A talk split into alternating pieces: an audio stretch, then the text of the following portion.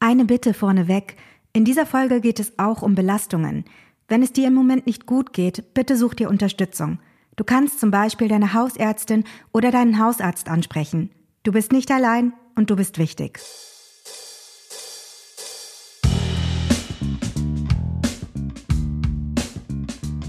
Herzlich willkommen zu Für dich, dem Podcast rund um die Themen Selbstführung und Resilienz. Mein Name ist Laura Bierling und in dieser Folge spreche ich mit Sebastian Mauritz darüber, wie du dich selbst und andere resilient in einer virtuellen Arbeitswelt führst. Sebastian Mauritz ist Leiter der Resilienzakademie Göttingen, Trainer und Coach, Ausbilder, Autor, Speaker, systemischer Berater und Begründer des Homeoffice-Kongresses. In dieser Episode möchten wir dir Wissen und Impulse dazu mitgeben, wie du deine Resilienz im Homeoffice stärkst, wie du auch virtuell im guten Kontakt mit deinem Team bist und was du tun kannst, um mit deinen eigenen und möglichen Belastungen deiner Mitarbeitenden proaktiv und wertschätzend umzugehen. Ich freue mich, dass du da bist. Ja, ich freue mich auch. Hallo, liebe Laura. Hallo. Du, ich werde hin und wieder mal ähm, spannende Menschen wie dich einladen, die diesen Podcast nicht nur mit ihrer fachlichen Expertise bereichern können, sondern einfach weil sie tolle Menschen sind. Und ich freue mich so sehr, dass du mein allererster Gast bist. Und ähm, wenn du einverstanden bist, dann würde ich gerne zusammen mit dir eine neue Kategorie eröffnen und dir einfach mal so volle Breitseite eine Wertschätzungsdusche geben und dir sagen, wofür ich dich schätze und wofür ich dir dankbar bin, wenn das denn okay für dich ist. Ja, sehr gerne. Also Immer Danke. her damit. du, kann, du, kannst es aushalten. Ja, ja, ja. Ja, Sebastian, du hast wirklich einen großen Anteil daran, dass das Thema Resilienz für mein Leben und für meine Arbeit nochmal eine ganz andere Tiefe und vor allem auch Struktur bekommen hat. Und du bist für mich einfach ein so toller Kollege und Lehrer und einer der besten Trainer, die ich je erlebt habe. Ich danke dir dafür, dass du mich immer wieder ermutigst und mir meine Stärken spiegelst, ganz besonders, wenn ich es wirklich brauche. Ich mag deine Sprache und deinen Humor sehr. Und auch wenn es mal ähm, zwischendurch so richtig tief ans Eingemachte geht, habe ich den Eindruck, dass bei dir immer so was Bejahendes und eine ganz große Lust am Leben durchscheint. So nehme ich dich jedenfalls wahr. Ähm, ich bin absolut fasziniert davon, mit welcher Leichtigkeit du fachliche Themen verknüpfst und wie anschaulich und praktisch alles, was du tust, äh, so daherkommt. Du hast ein wahnsinniges Repertoire an Methoden und bist trotzdem immer weiter lernhungrig. Ich habe den Eindruck, du freust dich über jeden Lesetipp und du bist einfach ein toller Mensch, der mich inspiriert und von dem ich ganz viel lerne. Dankeschön. Ja, liebe Laura, ich danke dir. Also ich weiß auch unsere ähm, Gespräche und die Telefonate, die wir so geführt haben, die weiß ich sehr zu schätzen, ähm, weil ich auch gerne, und das kann ich nur zurückgeben, ich ähm, unterhalte mich gerne mit klugen Menschen. Und ähm, da in diese Kategorie gehörst du für mich auf jeden Fall. Und von daher eine große Freude. Danke für die Einladung. Oh, jetzt bin ich, glaube ich, ein bisschen rot geworden. Auf jeden Fall steigt die Körpertemperatur. Dankeschön. Sebastian, würdest du dich kurz vorstellen? Wer bist du? Seit wann beschäftigt dich Resilienz und wobei leuchten deine Augen? Hm. Also, ich bin viele, also ich bin viele ähm, verschiedene Seiten. Die Seite, die heute da ist, ist der Resilienztrainer, ist der Mensch, der gerne anderen Menschen über sein Lieblingsthema Resilienz erzählt. Ähm, Resilienz ist ein Thema, da habe ich irgendwie vor, ich glaube mittlerweile sind es 20 Jahre, ähm, Kontakt gehabt, wusste damals noch nicht, dass das Resilienz heißt ähm, fand das aber total spannend. Und meine Frage war immer, wie kann ich eigentlich irgendwie effektiver arbeiten? Wie kann ich mit den ganzen Anforderungen, die mich so umgeben, besser umgehen? Das war damals. Dann nahm mit der eigenen Firma die Belastung zu und dann habe ich so gemerkt, aha, okay, was kann ich denn machen, um noch anpassungsfähiger, noch flexibler, noch widerstandsfähiger zu werden? So. Und da habe ich einfach weil ich gerne lerne. Ich finde, Lernen hört nie auf. Ähm, und in der Schule, das ist für mich kein Lernen, das ist einfach nur irgendwie ein rein inhalieren und wieder rausatmen, mhm. ohne vielfach praktischen Wissen. Also ich will ja kein einfaches Schulbashing machen, aber ähm, ich finde so wirkliches Lernen mit Selbstreflexionsaspekten, mit wirklich auch Aspekten, die halt nützlich fürs Leben sind, ne, anders als das Bruttoinlandsprodukt von Birma oder so, was ich mal lernen musste, wo ich, ich weiß noch, ich habe gefragt, wofür muss das lernen? Und dann kam nur, ja, das steht im Lehrplan. Das war jetzt nicht die Antwort auf die Frage, die ich gestellt mhm. hatte, aber das kam damals. Deswegen, ich lerne gerne und mich interessieren immer diese Fragen, wie funktionieren eigentlich Menschen? Und ich finde Menschen großartig. Ich bin ein totaler Menschenfreund. Und äh, ich finde, jeder Mensch hat es verdient, dass es ihm oder ihr einfach sau gut geht. Und das ist mein Beitrag, den ich da leiste. Hm, schön. Sind das die Dinge, die deine Augen zum Leuchten bringen? ja, ja, genau. Du hast noch gefragt, was meine Augen zum Leuchten bringt. Ähm, also, wenn ich hier ganz versunken in irgendwelchen Texten oder in irgendwelchen Studien stöbere, auf der Suche nach, ich möchte verstehen, ich möchte es einfacher haben, ich möchte die Struktur erkennen. Und wenn ich dann Muster erkenne, Strukturen erkenne, oder auch einfach nur ähm, irgendeine coole neue Methode erfinde oder irgendwas kreiere, dann leuchten meine Augen. Hm. Und daran habe ich total Spaß. Das könnte ich den ganzen Tag machen. Und äh, ja, davon mache ich in den letzten Jahren auch mehr. Schön, vielen Dank. Jetzt reden wir ja heute darüber, wie das Arbeiten im Homeoffice, die virtuelle Zusammenarbeit so mit Resilienz zusammenpassen, beziehungsweise wie Resilienz dabei unterstützen kann, dass das zumindest besser gelingt. Mhm. Ähm, du hast im letzten Jahr den Homeoffice-Kongress gestartet. Genau. Und natürlich können wir nicht so mit absoluter Sicherheit sagen, wie die Zukunft der Arbeit aussieht, sobald Impfstoff für alle da ist. Aber ich glaube schon, dass das Motto, unter dem dieser Homeoffice-Kongress steht, Bestand haben wird, nämlich die Zukunft der Arbeit hat das Büro verlassen. Erzähl doch kurz, wieso du die Notwendigkeit für diesen Kongress gesehen hast und welche Themen die Speakerinnen und Speaker so abdecken. Die Frage, die mir immer gestellt wurde, war, Herr Mauritz, können Sie mal was zum Thema Homeoffice sagen? Und äh, ich so dachte, pff, ja, also ich habe mir dann halt irgendwie angeguckt, ob es da Studien gibt. Es gab auch ein paar, ne, so Führen auf Distanz und äh, Trennung von Arbeit und Leben, also diese Work-Life-Balance, wie man sie auch immer mhm. nennt. Ähm, und da habe ich relativ viel recherchiert und dachte so, hm, es gibt so viele Experten, da wäre es doch tatsächlich mal interessant, das Wissen von denen in die Welt zu bringen.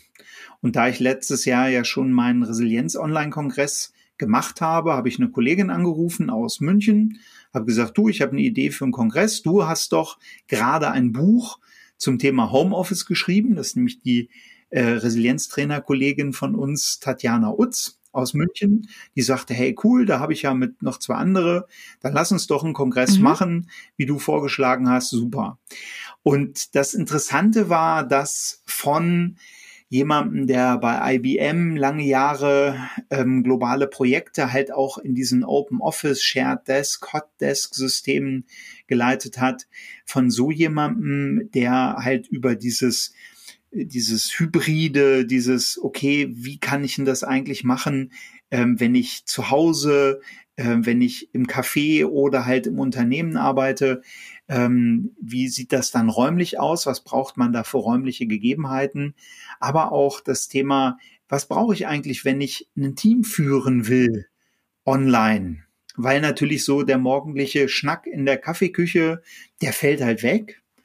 Und ähm, wie kann ich denn das eigentlich machen? Wo muss ich drauf achten? Wie erkenne ich Zeichen, dass jemand vielleicht, ja, wie sagt man, nicht gut drauf ist, ähm, dass jemand irgendwie noch eine Form von Förderung braucht. Wie erkenne ich das eigentlich auf Distanz? Mhm. Und ähm, ja, plus ganz vieles anderes. Allein äh, ein Thema fand ich sensationell. Ähm, äh, Essen im Homeoffice. Also wie kann man das eigentlich machen, dass man sozusagen auch da feste Zeiten einhält, ähm, gerade wenn man auch Homeschooling hat. ähm, habe ich mit einer Mutter und zwei Kindern äh, ein Interview gehabt, äh, die äh, war einfach total, die waren total offen, die beiden Kids waren mit dabei, die haben auch gesagt, ja, dann habe ich mir an meinen, äh, an meinen Schrank so ein Kanban-Board gemacht und das sagt mir dann so ein 13-Jähriger, ne, wo ich so dachte, aha, sagt er, ja, ne, kennst du Kanban, äh, to do, doing und dann, äh, ich so, aha, mhm. Und dann hat mir ein 13-Jähriger mal so die Grundlagen von Agilität erklärt. und äh, das war einfach cool. Ne? Und ich glaube, dass bei all dem, bei all der Belastung auch noch unheimlich viel an Möglichkeiten, an Chancen ja. äh, durch dieses Thema Homeoffice, Digitalisierung gekommen ist. Und die Quintessenz im Homeoffice ist eigentlich, mach deine Pausen, sorg dafür, dass du irgendwie abends auch abschalten kannst und ähm, unterscheide das eine vom anderen, wenn es irgendwie geht. Hm. Ja, jetzt hast du schon ganz viele Themen so berührt, äh, über die wir hoffentlich noch ein bisschen äh, mit mehr Tiefe sprechen können. Ähm, die Quintessenz war jetzt schon da, also liebe Hörerin, lieber Hörer. Nein, bitte noch nicht abschalten. Wir haben ganz viel für euch dabei, ähm, für das es sich, denke ich, lohnt, dran zu bleiben. Ich glaube, wir sind uns einig, dass ähm, diese in Anführungsstrichen neue Art der Zusammenarbeit für viele Menschen und Branchen ähm, von außen erzwungen war und eine Veränderung ist, die sonst wahrscheinlich noch eine Weile gebraucht hätte. Für viele Menschen ist Homeoffice aufgrund ihrer Tätigkeit ja überhaupt keine Option. Es gibt einfach einen großen Anteil an Arbeitsfeldern, die zumindest noch nicht virtuell funktionieren und es vielleicht auch nie werden. Trotzdem arbeiten Soweit ich weiß, circa 10 Millionen Menschen aktuell von zu Hause. Andere Schätzungen gehen da auch noch mal höher. Mich würde interessieren, wie du die Entwicklung jetzt nach einem Jahr Pandemie siehst und was sind Kernfragen der Menschen, mit denen du arbeitest? Ähm, also äh, die, die eine Kernfrage, die mir ganz oft gestellt wird, ist, wie bleibe ich eigentlich zu Hause dauerhaft gesund? So, das ist aus meiner Sicht auch eine der wichtigsten Fragen, die man, die man sich stellen sollte. Und da kann ich tatsächlich nur sagen, ähm, eine gute Ergonomie am Arbeitsplatz, also guter Tisch, guter Stuhl, guter Bildschirm, gute Beleuchtung, so banal das klingt, so wichtig ist das Thema.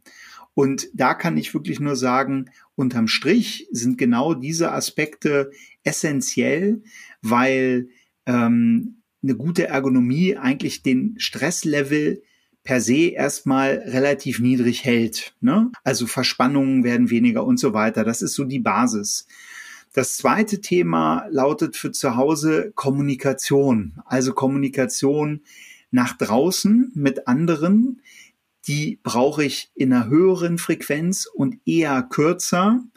Ähm, und ich brauche die in meinem Familiensystem.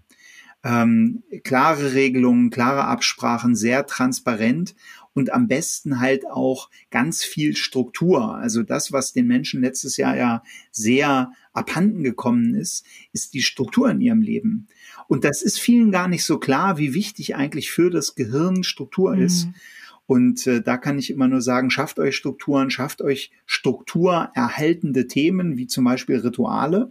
Mhm. Und wenn man darauf achtet, ähm, dann sind viele andere Dinge auch nicht mehr so schwer. Ne? Also ähm, gerade auch das Thema Ruhezeiten, mal eben eine Pause. Das kann ein kleiner Spaziergang sein, das kann ein Powernap sein. Ähm, das geht zu Hause deutlich besser als im Büro. Man muss das halt eben aber auch nur kommunizieren sagen, hier, da mache ich fünf Minuten Pause hier. Studien haben gezeigt, dass Menschen zu Hause tendenziell mehr arbeiten, weil die Verfügbarkeit der Arbeit höher ist.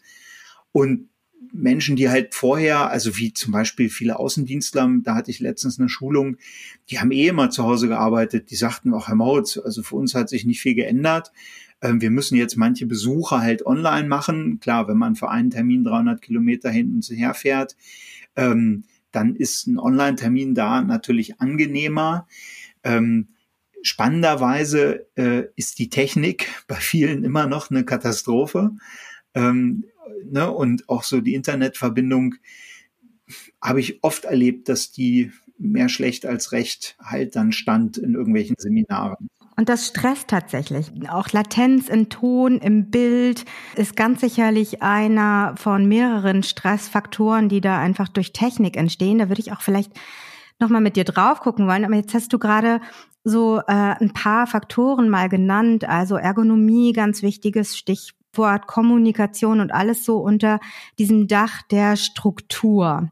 Ähm, jetzt reden wir beide ganz viel und oft und gerne über Resilienz. Du hast es schon angesprochen, wie wichtig Pausen sind. Stichwort Powernap, Regeneration. Das sind so die Themen, über die wir ganz viel sprechen. Ich bin Mama, habe zwei Kinder. Ich habe das Glück, einen Beruf zu haben, der mich wirklich glücklich macht und erfüllt, in dem ich ganz viel Freiheit und Selbstbestimmung leben kann. Und ich weiß, dass es im letzten Jahr mit der Regeneration hier und da manchmal so richtig knirsch geworden ist. Ich sehe sehr viel Belastung um mich herum, besonders bei berufstätigen Eltern, vielleicht sogar noch mit Führungsverantwortung, mit kleinen Kindern oder Kindern, die noch auf Unterstützung mit dem virtuellen Unterricht angewiesen sind. Mhm. Und da sind durchaus Menschen, die sehr optimistisch, sehr lösungsorientiert sind, die wissen, wie Struktur geht. Und was ich aber auch von denen sehr oft höre, dass im Moment schon der Gedanke daran, dass ich jetzt irgendwie auch noch Atemübungen machen soll oder irgendwas, äh, um mein Stresslevel in den Griff zu kriegen, zusätzlichen Stress auslöst. Was sagst du den Menschen, die wirklich an der Belastungsgrenze sind oder vielleicht auch schon drüber? Wo setze ich denn an, wenn ich vor Erschöpfung irgendwie kaum noch die Hand vor Augen sehe? Das ist eine sehr gute Frage. Ähm, also wenn das ein Zwang ist, dann würde ich das nicht machen. Ich meditiere momentan pro Tag mindestens eine Stunde. Das würde ich nicht machen, wenn ich mich dazu zwingen müsste oder wenn es total unangenehm wäre oder nichts bringt. Ich freue mich jetzt schon auf die Meditation heute Abend und ich freue mich auch schon, und ähm, das mache ich zurzeit noch intensiver, ähm, auf so eine gute halbe Stunde, eher eine Dreiviertelstunde morgen früh. Das heißt, wenn ich mal erlebt habe, dass etwas mir gut tut, dass etwas einen Sinn ergibt, dann ist das was, was ähm, ja also überhaupt nicht die Frage aufbringt, soll ich es machen oder nicht. Ähm, ich glaube, dass viele Menschen dann zu schnell zu viel wollen. Mhm. Und ich sage immer ein bisschen, diese Selbstfürsorge ist wie Zähneputzen. Wenn ich das jeden Tag regelmäßig mache, habe ich einfach einen dauerhaften Effekt. Wenn ich jetzt irgendwie ein halbes Jahr keine Zähne putze und merke, oh, das sieht alles nicht so gut aus und ich putze dann gleich zwei Stunden Zähne, das ist auch nicht so richtig klug.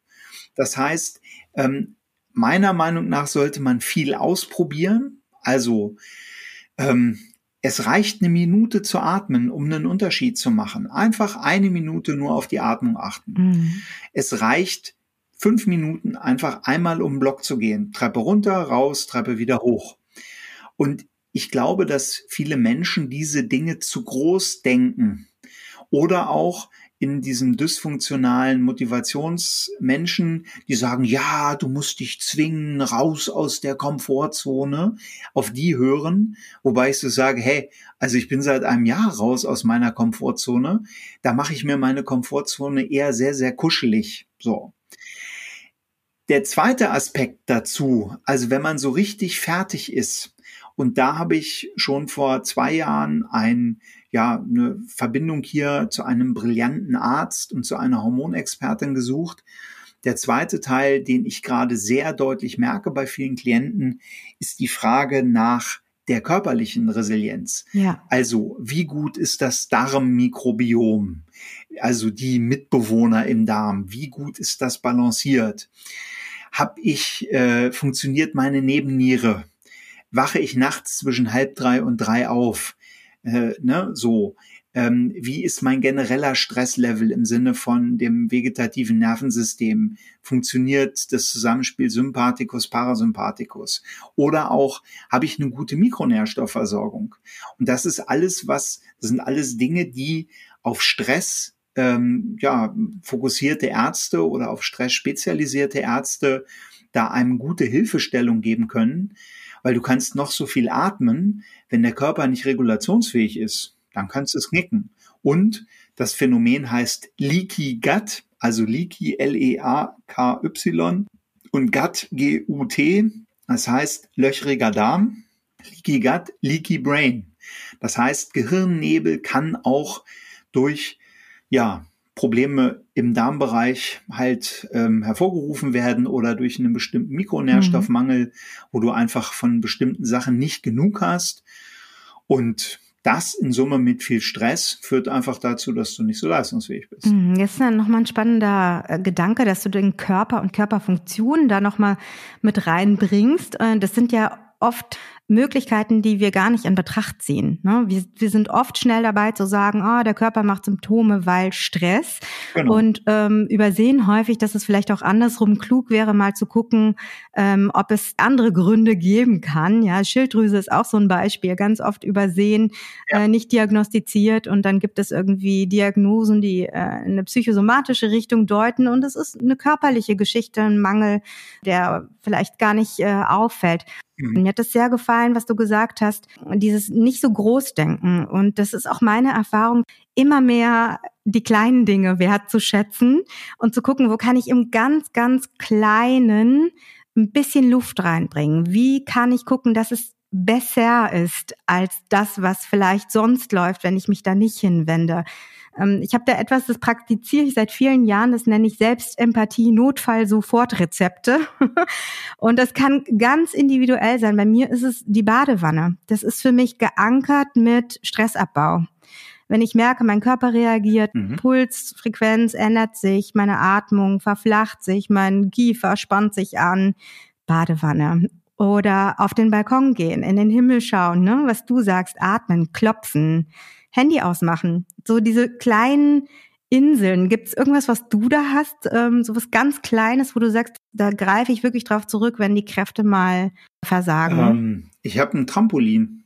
Oh. So ein Mini-Trampolin. Und tatsächlich, wenn mir irgendwas auf die Nerven geht oder ich mal wieder sozusagen denke, boah, Menschen sind doch nicht so cool, wie ich mal dachte, dann stehe ich sofort auf, gehe auf mein Trampolin und dann schaffe ich es meistens so fünf, sechs Sprünge noch schlechte Laune zu behalten.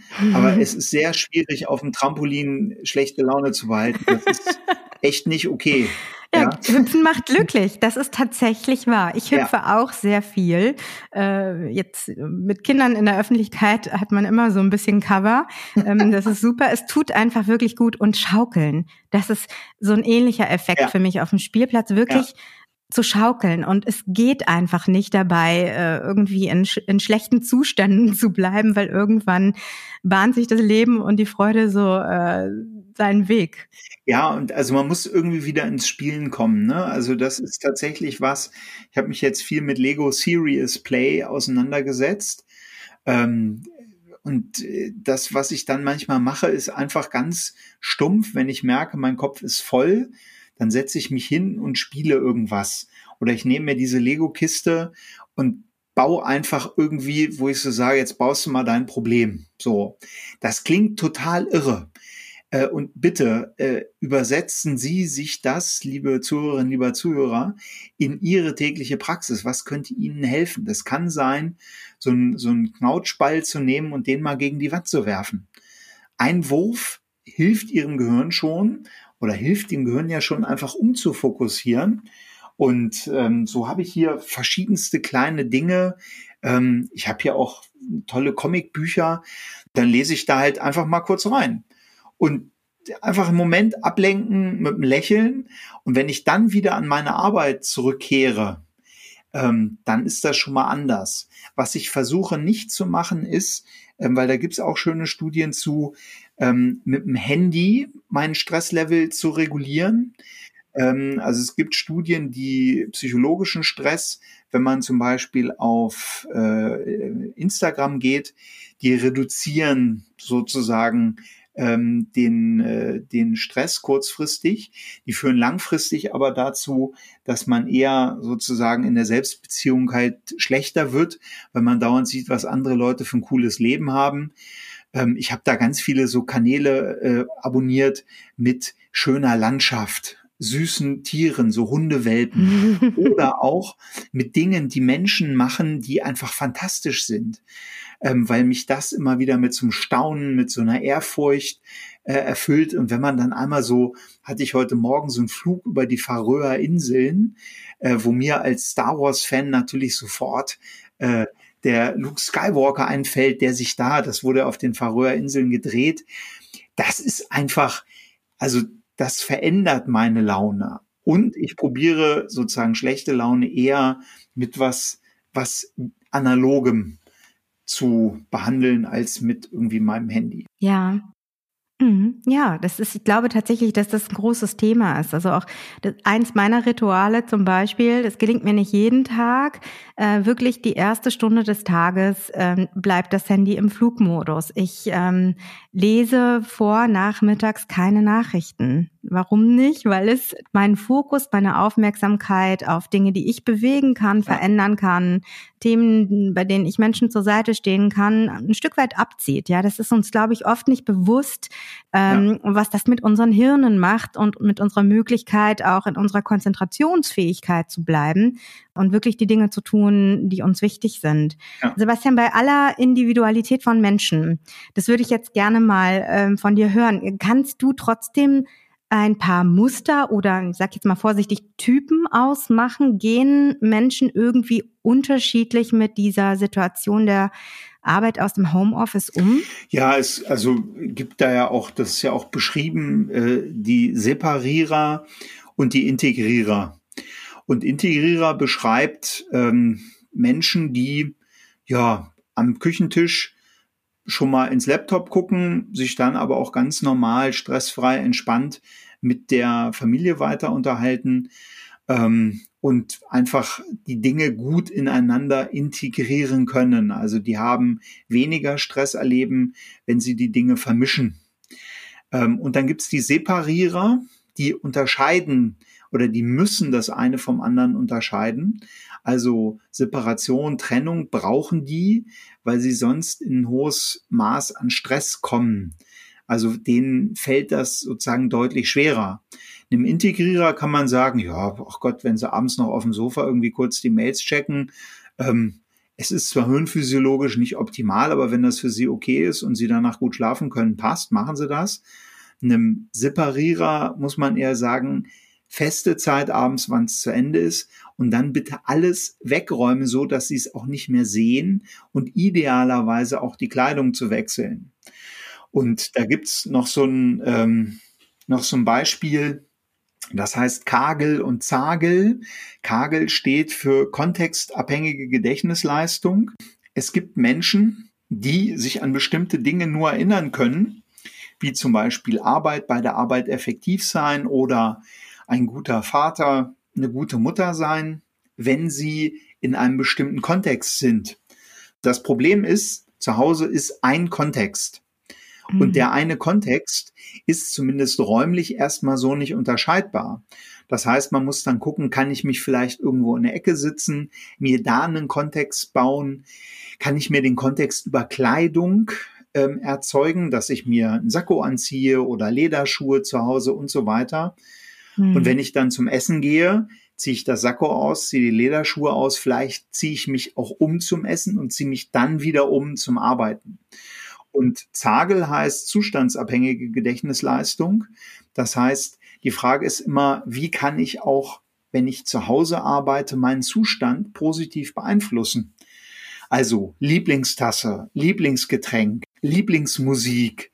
Also Zustände, gute Zustände sind zu Hause nochmal sehr viel wichtiger, weil halt immer wieder die Einladung, sich privat zu schalten, ja, mhm. einfach latent vorhanden ist, weil man halt zu Hause ist. Ja, spannend. Und vielleicht nicht nur sich privat zu schalten, also so beim Zuhören musste ich gerade an Clark Kent denken und die Brille und dann das Superhero-Outfit, äh, das einfach ne, völlig anderen Habitus, ja, genau. Kompetenzen und Fähigkeiten macht. Ist das eine Möglichkeit, um mich zu schützen ähm, vor dieser Doppel-Dreifach-Belastung, wenn zum Beispiel eine Familie da also ist? Also definitiv. Ich würde da nicht von von Schutz sprechen, sondern ich würde mich mal fragen, was brauche ich, um mich da gut anzupassen? Und wie kann ich auch, und das braucht halt einfach viel Kommunikation. Ne? Also man muss und man kann Kindern sehr viel erklären. Man muss nur sprechen.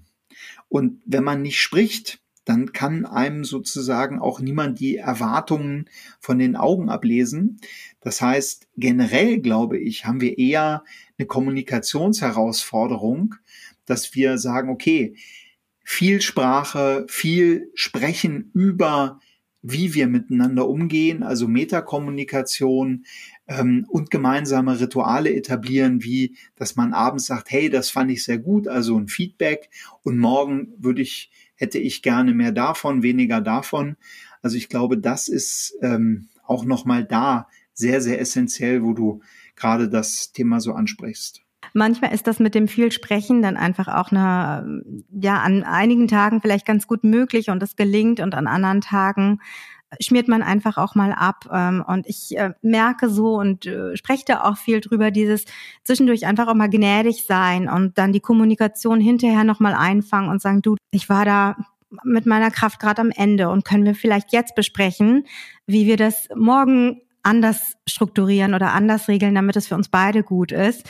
Ähm, das ist äh, für mich einfach immer auch nochmal wichtig, Menschen zu sagen, dass das absolut nachvollziehbar ist, wenn sie merken, dass es hier und da einfach wirklich schwierig ist, im Moment in der Kraft zu sein und immer so den idealen Weg zu finden. Ja, ich glaube, man merkt jetzt gerade sehr deutlich, auch seit einem Jahr, ähm, mit welchen Themen man demnächst nochmal zum Coach gehen kann ähm, weil äh, gerade in solchen besonderen und auch beispiellosen Zeiten ähm, unsere Muster und unsere Schatten und unsere, ich sag's mal, ein bisschen verschwurbelt, Lernpotenziale, die, die sind natürlich momentan sehr, sehr präsent. Mhm. Und ich glaube, ähm, und das kann ich auch da nur sagen, wenn diese Eltern, die immer versuchen, so die perfekten Eltern zu sein, ähm, man enthält dem Kind einfach jede Menge Lernerfahrung vor, wenn man sich nicht auch mal menschlich zeigt. Ja, wichtig ist, nie im Unfrieden ins Bett. Ähm, einfach da dann nochmal sagen, hey, das war heute von mir nicht optimal, das wollte ich dir nur sagen. Und morgen, ne, so, wie können wir das machen? Wie kannst du mich dabei unterstützen? Ähm, einfach Kinder in die Pflicht nehmen und nicht versuchen, da irgendwie irgendeinen Schein aufrechtzuerhalten, sondern tatsächlich sagen, hey, wir machen das hier als Team. Ne? Jeder mit seinen Verantwortlichkeiten. Aber das ist, glaube ich, einfach, wenn man so nah aufeinander ist, dann auch sehr essentiell. Ja, für ganz kleine Kinder natürlich immer ein bisschen schwierig, ne? weil da einfach ja, so die kognitiven ja. Möglichkeiten im Zweifel ja. noch nicht völlig ausgebildet sind. Aber definitiv ein ganz wichtiges Thema und ja auch ein schönes Ritual, abends ins Bett zu gehen und sich einfach nochmal Wertschätzung zu geben und zu sagen, hey, vielleicht war nicht alles super, das ist heute aber wirklich gut gelaufen und dafür danke ich dir. Und das ähm, macht, glaube ich, in Familie ganz viel, ähm, solche Formen von Ritualen äh, auch zu etablieren. Ja. Du, Sebastian, ähm, ein Thema, was mir häufig auffällt, besonders in letzter Zeit, also schon seit Jahren, aber jetzt hat es eine ganz andere Kraft. Ähm, Menschen unterscheiden sich ja schon durchaus in ihrem Bedürfnis nach Nähe und Distanz. Ja. Wir lesen gerade ganz viel über Vereinzelung und Einsamkeit im Homeoffice und auch über die Folgen, die das für die Psyche und den Körper haben kann. Und ich beobachte, dass Menschen, die sehr sozial sind und gesellig sind und Gesellschaft brauchen, wirklich leiden. Ähm, ich weiß nicht, ob du das gesehen hast. Bei Arte gab es jetzt gerade die Themenwoche Berührung. Ich finde das sehr spannend, weil so Körper, Körperwahrnehmung, Berührung wahrscheinlich Themen sind, die bis vor der Pandemie nicht so wahnsinnig viele Menschen interessiert hätten. Ähm, und ich habe aus allen äh, Richtungen meines Bekanntenkreises irgendwie Mails bekommen mit dem Hinweis auf diese Themenwoche. Ähm, hast du Gedanken dazu, was Menschen tun können, für die der Verzicht auf direkten Kontakt und die Nähe wirklich zu den eigenen Teammitgliedern äh, wirklich schwierig ist?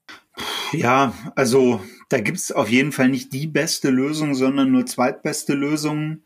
Und die Frage ist halt, äh, was, was ist das Bedürfnis dahinter? Ähm, ist es der Austausch?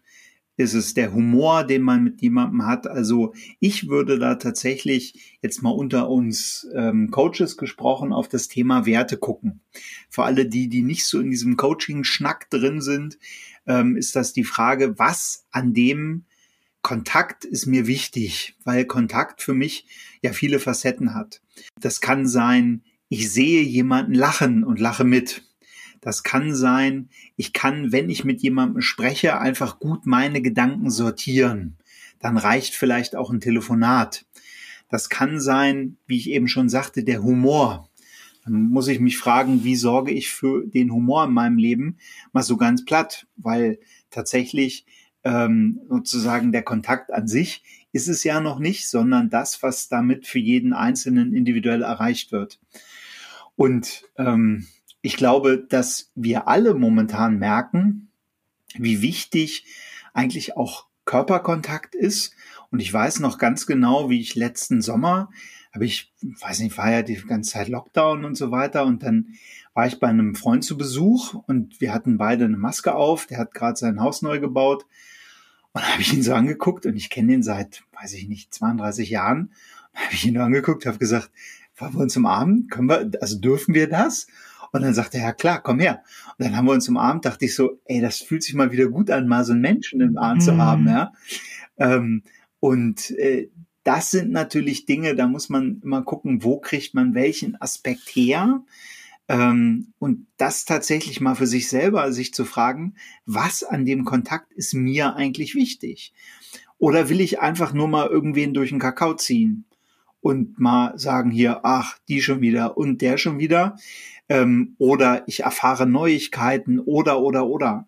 Weil Kontakt ist mir da ein bisschen zu unspezifisch. Mhm. Mhm. Ja, nimm wirklich das, das Wort Nähe. Ganz spannender Aspekt irgendwie, ja. dass es tatsächlich uns Menschen ja reicht, einander die Hand zu geben. Also selbst im Business-Kontext, was da äh, auf Zellebene so abgeht und feuert, das machen wir uns, glaube ich, gar nicht bewusst. Und ja. ähm, darauf wirklich so sehr zu verzichten. Ich denke jetzt auch einfach mal an Single-Haushalte und Menschen, die irgendwie da alleine auch sitzen äh, im Homeoffice und wirklich, hm, weiß ich nicht, vielleicht auch in einer anderen Stadt äh, sind als die Familie Familie ähm, wenig Möglichkeiten haben, ja anderen Menschen mal körperlich so ein bisschen näher zu kommen. Ja, es, es gibt ja äh, Teams, die sich umarmen und da sehr nah sind. So Stichwort fünf Sprachen der ja. Liebe, wo Berührung einfach auch ein Kommunikationsmittel ist. Ja, In anderen Branchen ist das weniger üblich und äh, trotzdem berührt man vielleicht mal jemanden am Arm oder hat irgendeine Form von anderer Ansprache auf einer anderen Kommunikationsebene.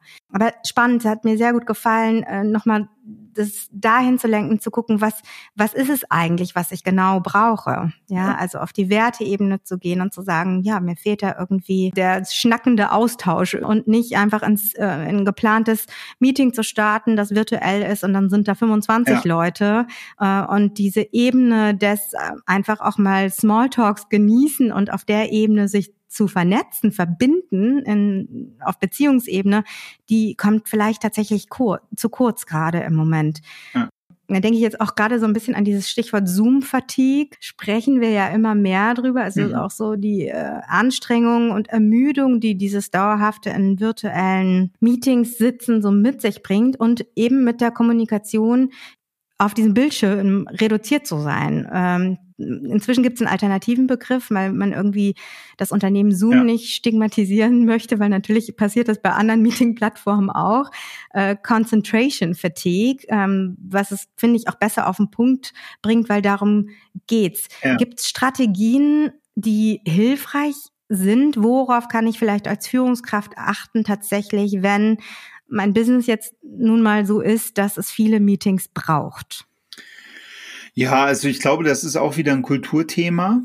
Ähm, das heißt, äh, das, wo ich viel auch im letzten Jahr Anfragen hatte, ist äh, die Frage nach äh, Team-Meeting-Optimierung.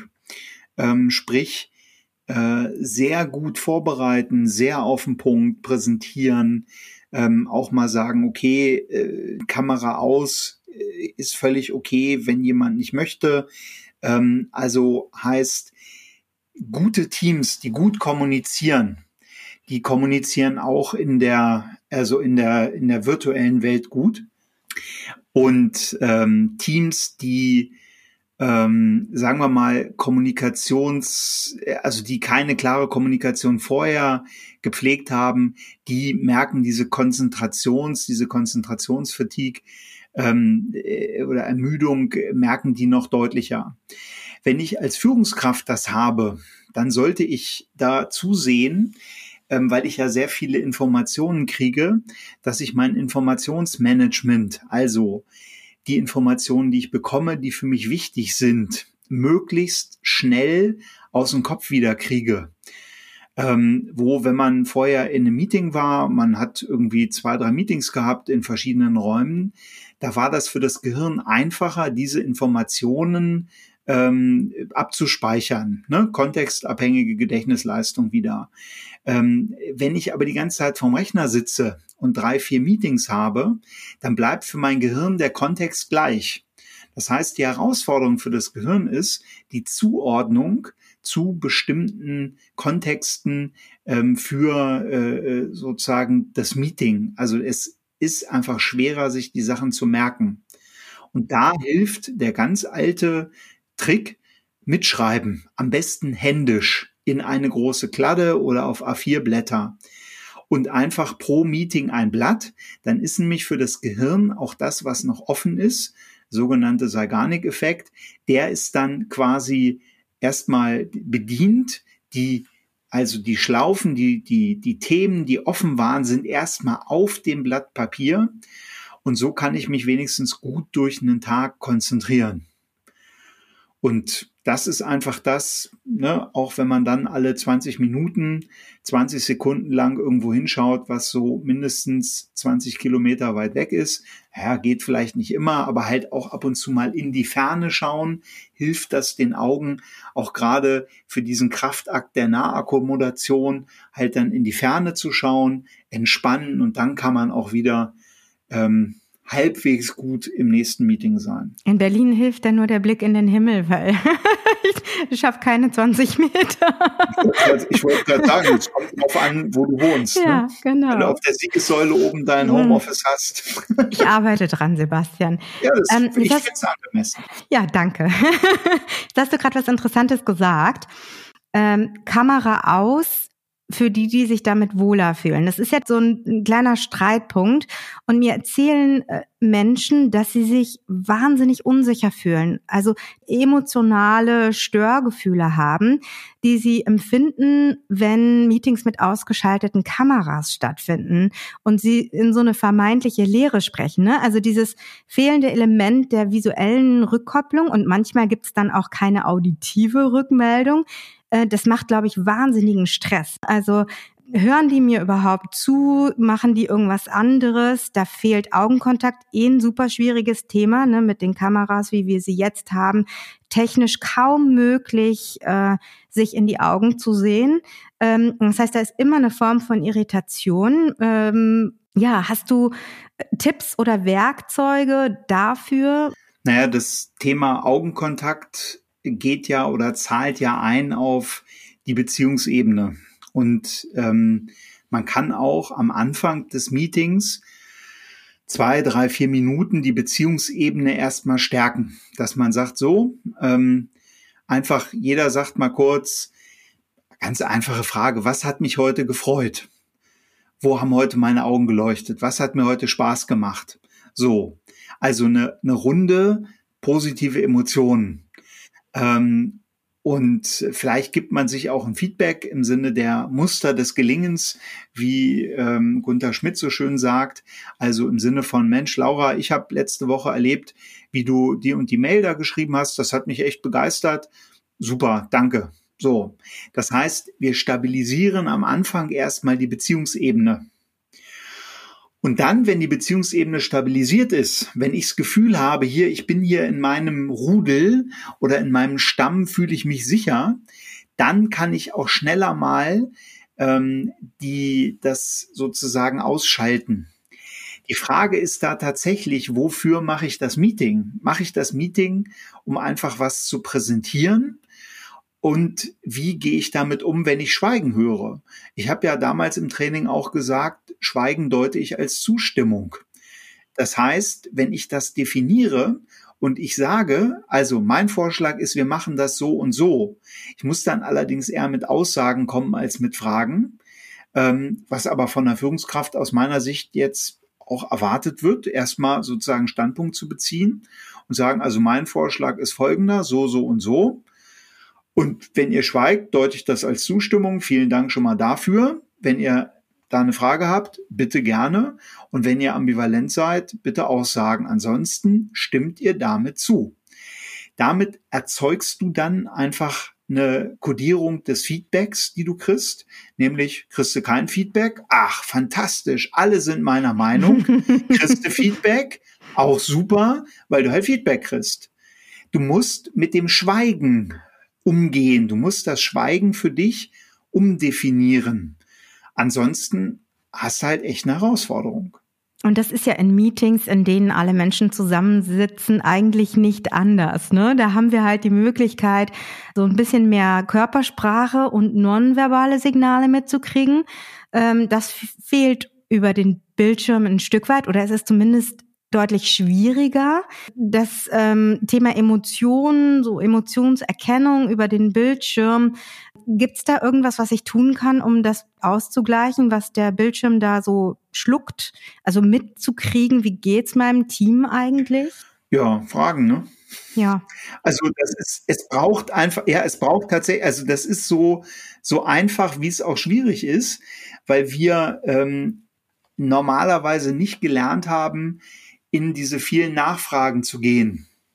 Ne? Also ähm, gerade am Anfang, wenn ich sowas einführe, dann lasse ich jeden dazu was sagen. Und das kann sein, das ist für mich okay, das ist für mich nicht okay oder da habe ich eine Zwickmühle. Es ist für mich okay und auch irgendwie nicht okay. Und man hat ja die Teilnehmerliste oder die Teilnehmendenliste äh, äh, und die lese ich dann runter. Sage so, Peter, bitte sagen, okay, Ne, Anna, was bei dir? Okay. Und einfach dran nehmen wie in der Schule, bis sozusagen ein, also das braucht halt ein aktives Fragen, gerade wenn es noch nicht funktioniert.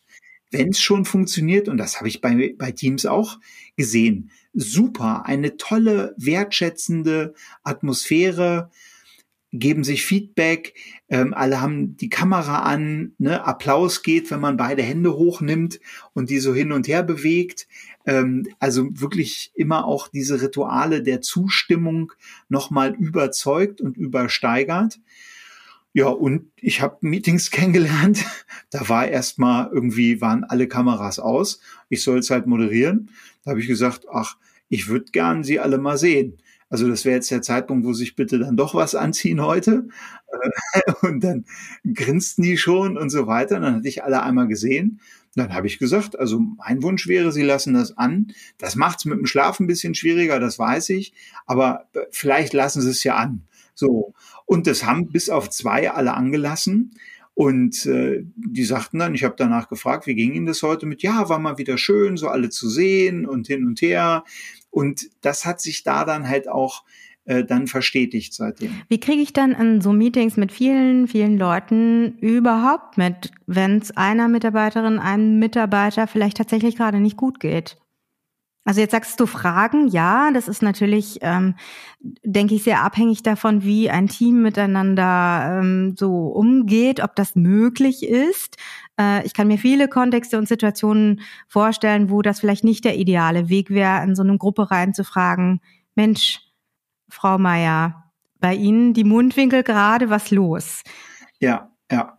Also das ist natürlich eine Riesenherausforderung gerade für Führungskräfte, ähm, weil tatsächlich das Thema ähm, Führung in der heutigen Zeit auch bedeutet, ähm, genau auch mitzukriegen, was läuft bei den Leuten.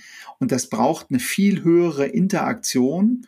Und so kann man einfach sagen, wenn man ein Team mit, weiß ich nicht, zehn Leuten hat, dann stellt man jedem von den zehn irgendwie montags, morgens, abends, mittags, wann auch immer, einfach eine Viertelstunde Check-up ein. So ist man dann nach zwei Wochen durch.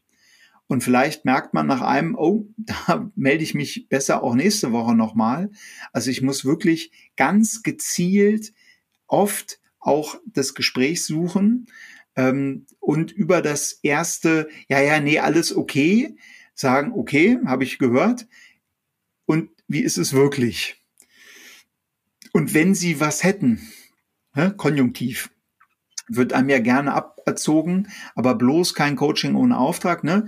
Äh, Frau Meier, Herr Müller, wenn Sie was hätten, was sie mir sagen wollten. Bitte, wir haben im Unternehmen gute Coaches. Ich war auch schon beim Coach. Wir haben gute Trainer. Wir haben immer Möglichkeiten, ihnen zu helfen. Ich habe Möglichkeiten, ihnen zu helfen. Wenn sie was hätten, ich würde mich über was, über eine Rückmeldung von ihnen freuen. So. Den Samen säen und dann halt auch Klappe halten und einfach gucken. Und in der Regel, wenn man so einen Erlaubnisrahmen hat für Schwachsein, für ich habe da ein Problem, können wir darüber mal sprechen, dann ist das was, wo ich einfach sage, das kommt dann irgendwann und wenn das jemand nicht möchte, okay, dann ist das halt so. Ab einem gewissen Punkt habe ich eine Sorgfaltspflicht. Die kann ich aber immer auch nur wahrnehmen, wenn ich es merke. Und dafür dienen halt diese kurzen Gespräche.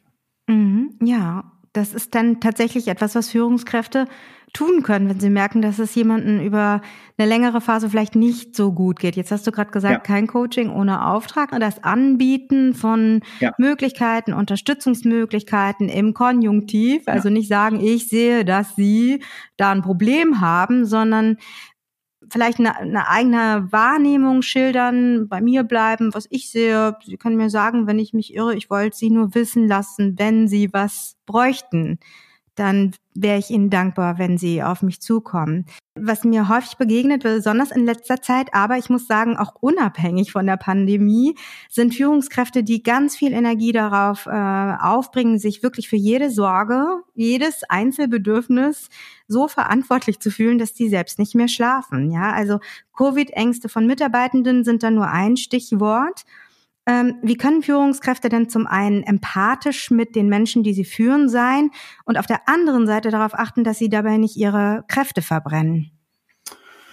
Ja, das ist wieder die Antwort auf die Frage, wer ist der wichtigste Mensch in ihrem Leben? Und ähm, aus meiner Sicht brauchen wir alle eine gute Form von Egoismus von altruistischem Egoismus, weil meine Frage ist immer, wie können Sie gut für andere da sein? Wenn es Ihnen gut geht oder wenn Sie aus dem letzten Loch pfeifen. So, weil das Motiv hinter ähm, ich kümmere mich um alle. Ne? Das ist ja meistens ähm, ein sehr fürsorgliches, ein sehr wohltun fürsorgliches, ein sehr stark du-orientiertes Motiv im Sinne von, hey, ich möchte allen helfen, ich möchte dafür Wertschätzung, ne? ich bin da vielleicht auch irgendwie so ein bisschen eine verkappte Vater- oder Mutterfigur und so weiter. Alles gut, alles schön. Die Frage ist immer nur, wann kann ich das bestmöglich machen? Und in der Regel nicht dann, wenn ich in irgendeiner Art und Weise schlecht geschlafen habe, wenn ich nicht gut drauf bin, sondern die Selbstfürsorge, also wenn es mir sau gut geht, dann kann ich auch gut für andere da sein.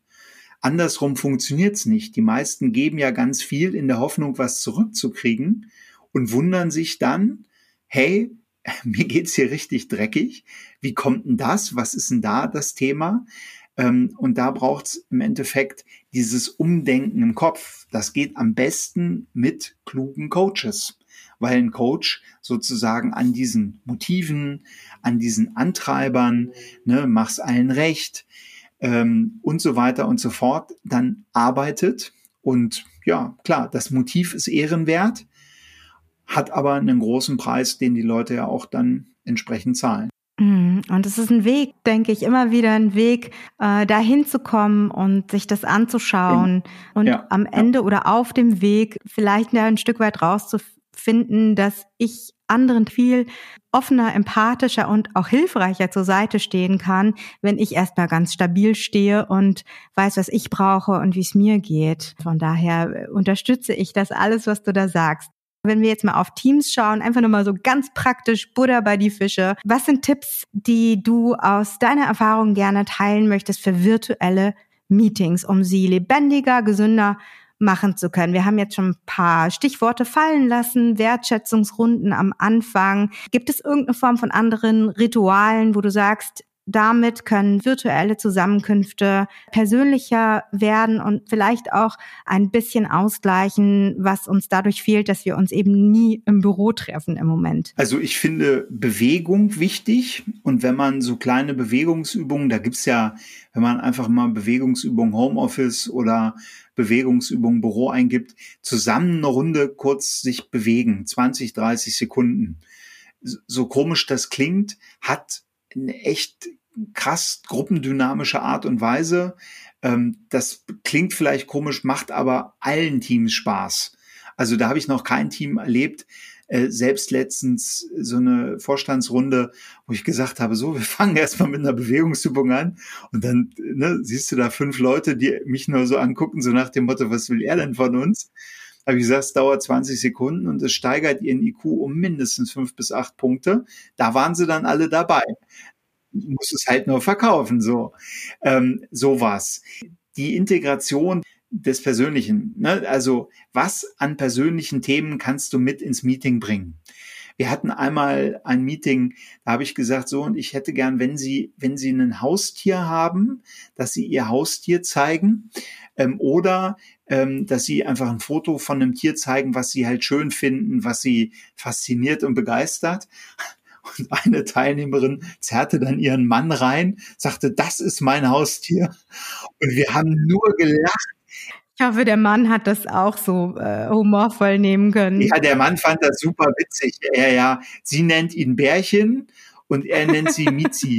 und äh, also fantastisch. Und da war auf einmal so eine so eine andere Stimmung. Ne? Ja. Also nochmal, es geht gerade bei diesen Meetings immer um Etablieren der Beziehungsebene, ja. weil die Beziehungsebene im Eins zu eins viel, viel leichter ist als über den Bildschirm. Und ähm, im Prinzip alles, was dafür förderlich ist, wichtig. Und ich kann es nur noch mal wiederholen. Eine richtig gute Vorbereitung, am besten parallel, einer schreibt mit, so dass es alle sehen und bitte kurz, auf den Punkt, nicht viel Gelaber, alles, was man vorher klären kann, schon vorher, so dass eigentlich das Meeting nur noch als Ritual des Abnickens, Segnens und Feierns der Entscheidungen dient und nicht in so lange Diskussionsrunden, die unvorbereitet sind. Das finde ich gehört nicht in diese ermüdenden Meetings rein, sondern das kann jeder für sich selber konsolidieren in einem Word-Dokument oder in einem Open Office, wo alle darauf zugreifen können auf dem SharePoint und einfach diese Prozesse raus aus Meetings nehmen dann freut man sich auch aufs Meeting. Ja, das glaube ich auch. Und das Positive an so virtuellen Meetings ist, äh, wir brauchen keine Masken, wir können uns lachen sehen. Also genau. dieses äh, Element des Lachens, was das macht, äh, hormonell in uns und an Kleber zwischen Menschen, das ist wirklich nicht zu unterschätzen. Jetzt hast du auch gerade gesagt, Entscheidungen feiern. Warum nicht auch Geburtstage feiern? Ja, das machen wir im Büro auch. Ähm, wir können auch virtuell ein Stück Kuchen zusammen essen. Es ist nicht dasselbe, aber ich denke, das darf auch dazu gehören, Raum zu machen für Menschen, die vielleicht einen besonderen Tag äh, feiern oder einen besonderen geschäftlichen Erfolg ähm, erzielt haben und es nicht so hinter, hinten überfallen lassen, nur weil wir uns nicht im Büro begegnen. Ich möchte mich bedanken bei dir für heute. Vielleicht hören wir uns irgendwann zu einem anderen Thema wieder. Das würde mich freuen. Und ja, wünsche dir einen wundervollen äh, Abend mit deiner Meditation ja. ähm, und ganz viel Resilienz. Vielen, vielen Dank. Alles Gute. Danke dir. Tschüss. Tschüss. Ich hoffe, du hattest Spaß und hast die ein oder andere Erkenntnis mitgenommen. Wenn du einen Menschen kennst, den dieser Podcast interessieren könnte, leite ihn doch gleich weiter. In der nächsten Folge erfährst du, wie deine Sprache die Qualität deiner Führung beeinflusst. Danke für deine Zeit und führ dich gut.